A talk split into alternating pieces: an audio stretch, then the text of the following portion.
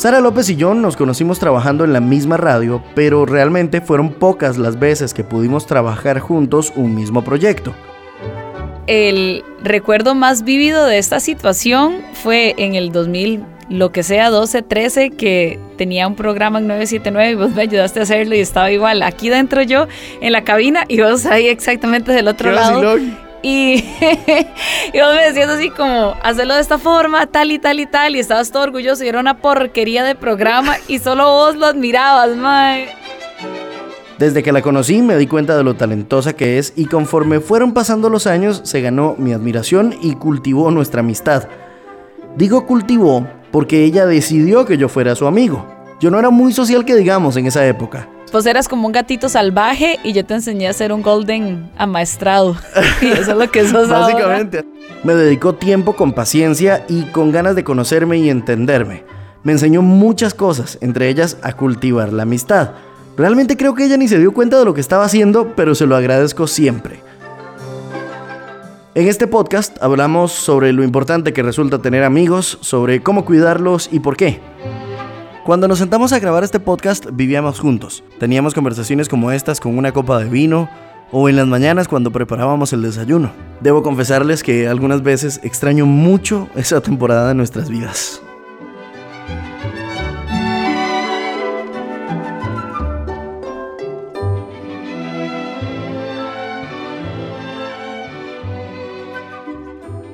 Me describís así, me siento como si fuera Floricienta o uno de esos personajes de televisión argentina donde todos son la amistad.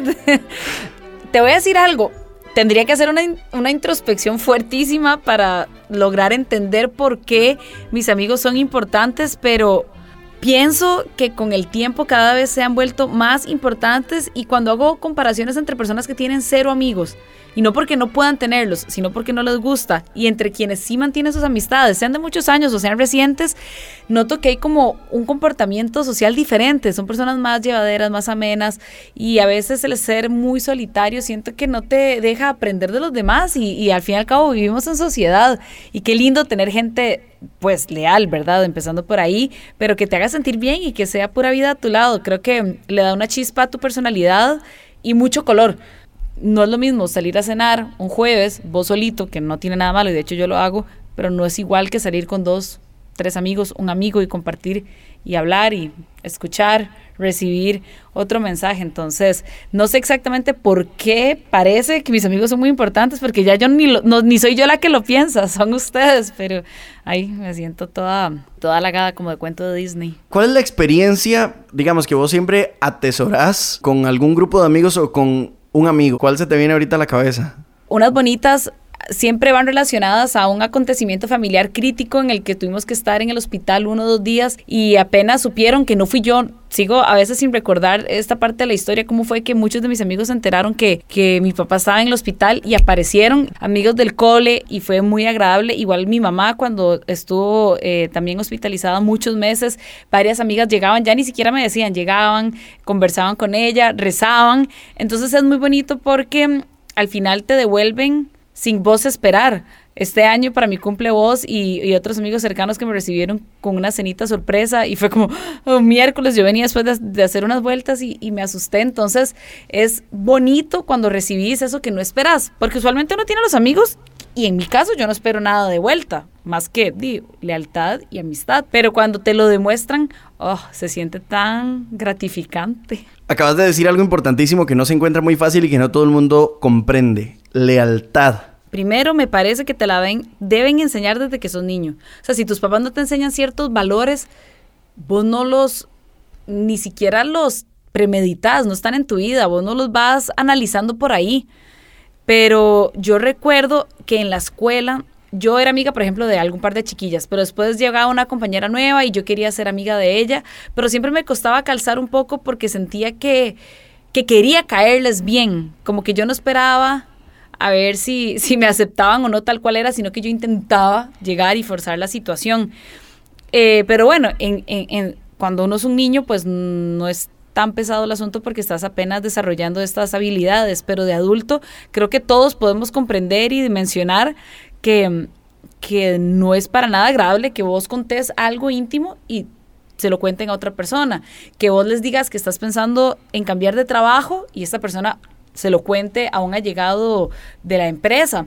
Entonces, cuando vos consideras que una persona es tu amiga, debe tener ciertas características, pero más si son unos cabrones que están sapeando todos los detalles, eh, claramente es muy incómodo. Entonces sí creo que la lealtad puede, podemos tenerla, pero se va desarrollando. O sea, es como que la tenés que ir cultivando y cultivando con una y otra, porque yo también la he cagado un montón de veces en contar cosas que no debía, en comportarme de una manera incorrecta. Creo que entre más adulto uno, más valor por las amistades toma. Eh, el tema de tener más valor con las amistades, yo lo he vivido muchísimo y a lo largo de los últimos 10 años me he rodeado de gente que yo creo que ya uno va eligiendo y dice, man, no quiero perderlo nunca más en mi vida porque no sé qué sería de mi vida sin este grupo de personas. Sí. ¿Verdad? Y es muy fuerte también cuando salen amigos de ese grupo. Bueno, vos sabés casos cercanos que he tenido de gente que se ha ido en mi vida que me ha dolido muchísimo.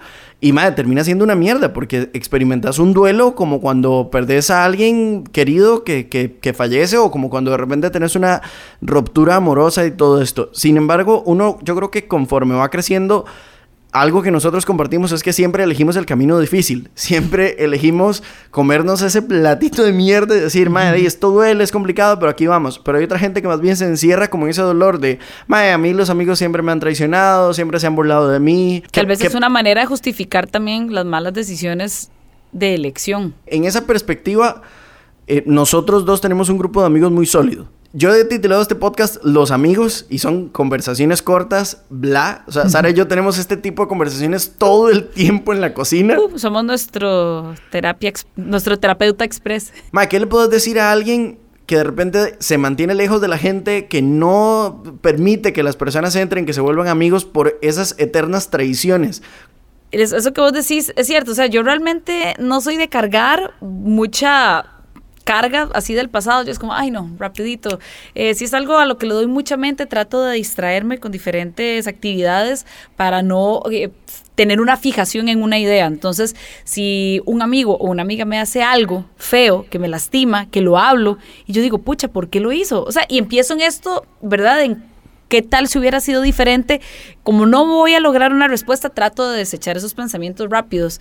Pero por supuesto que he experimentado lo natural en la mayoría de personas que han tenido amigos, que es tus amigos de la escuela, del barrio, se quedan, otros se van. Luego te vas encontrando tus amigos de fiesta, si es que salís de vez en cuando. Y quien vos crees que es una fichota, porque puedes salir a tomarte las birras y te invita a quedarse a dormir a tu casa y te prepara desayuno, pero después ves que no está a la par tuya, si no hay una parranda involucrada, cuando ya vas dejando el amor por las salidas, te das cuenta que no era una persona que te aportaba más que la compañía para salir en las noches.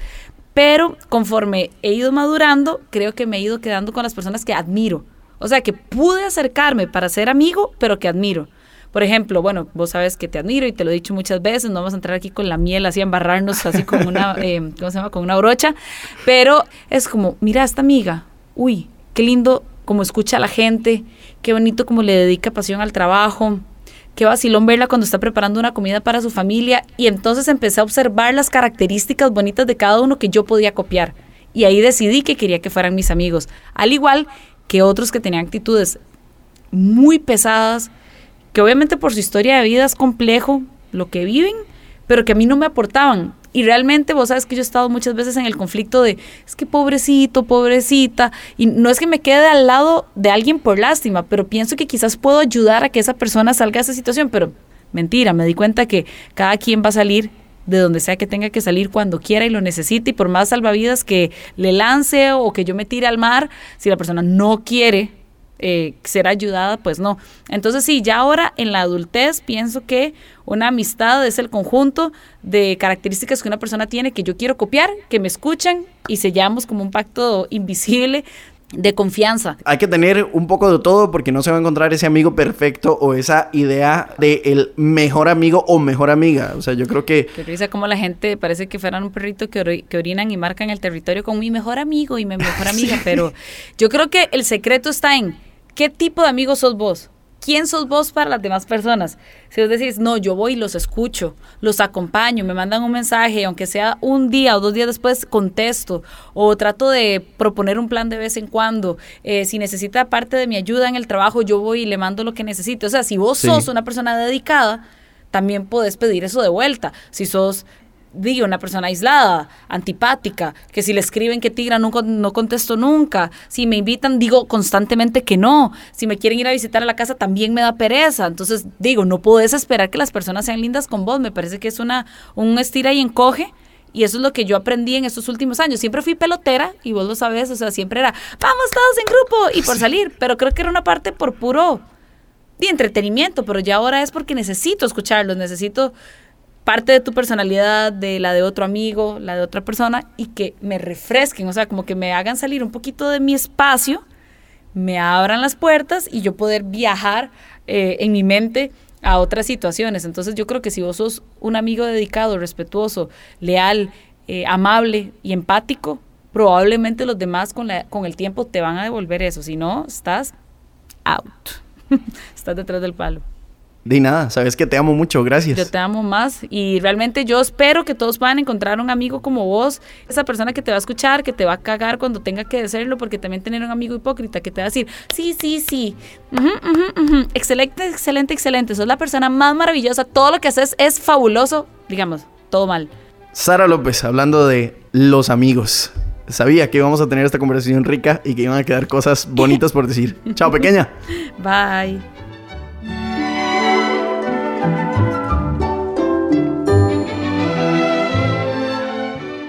En la próxima conversación, Laura Flores. Y para la gente que esté oyendo este espacio, que tal vez sientan lo mismo con otra profesión, con otra cosa, de verdad yo les digo que lo, que lo hagan, que lo intenten, porque da mucho susto hacer un cambio tan radical, de dedicarse, de, por ejemplo, en mi caso, a una empresa de logística, decir, bueno, lo dejo todo sin saber cómo me va a ir y dedicarme a la radio.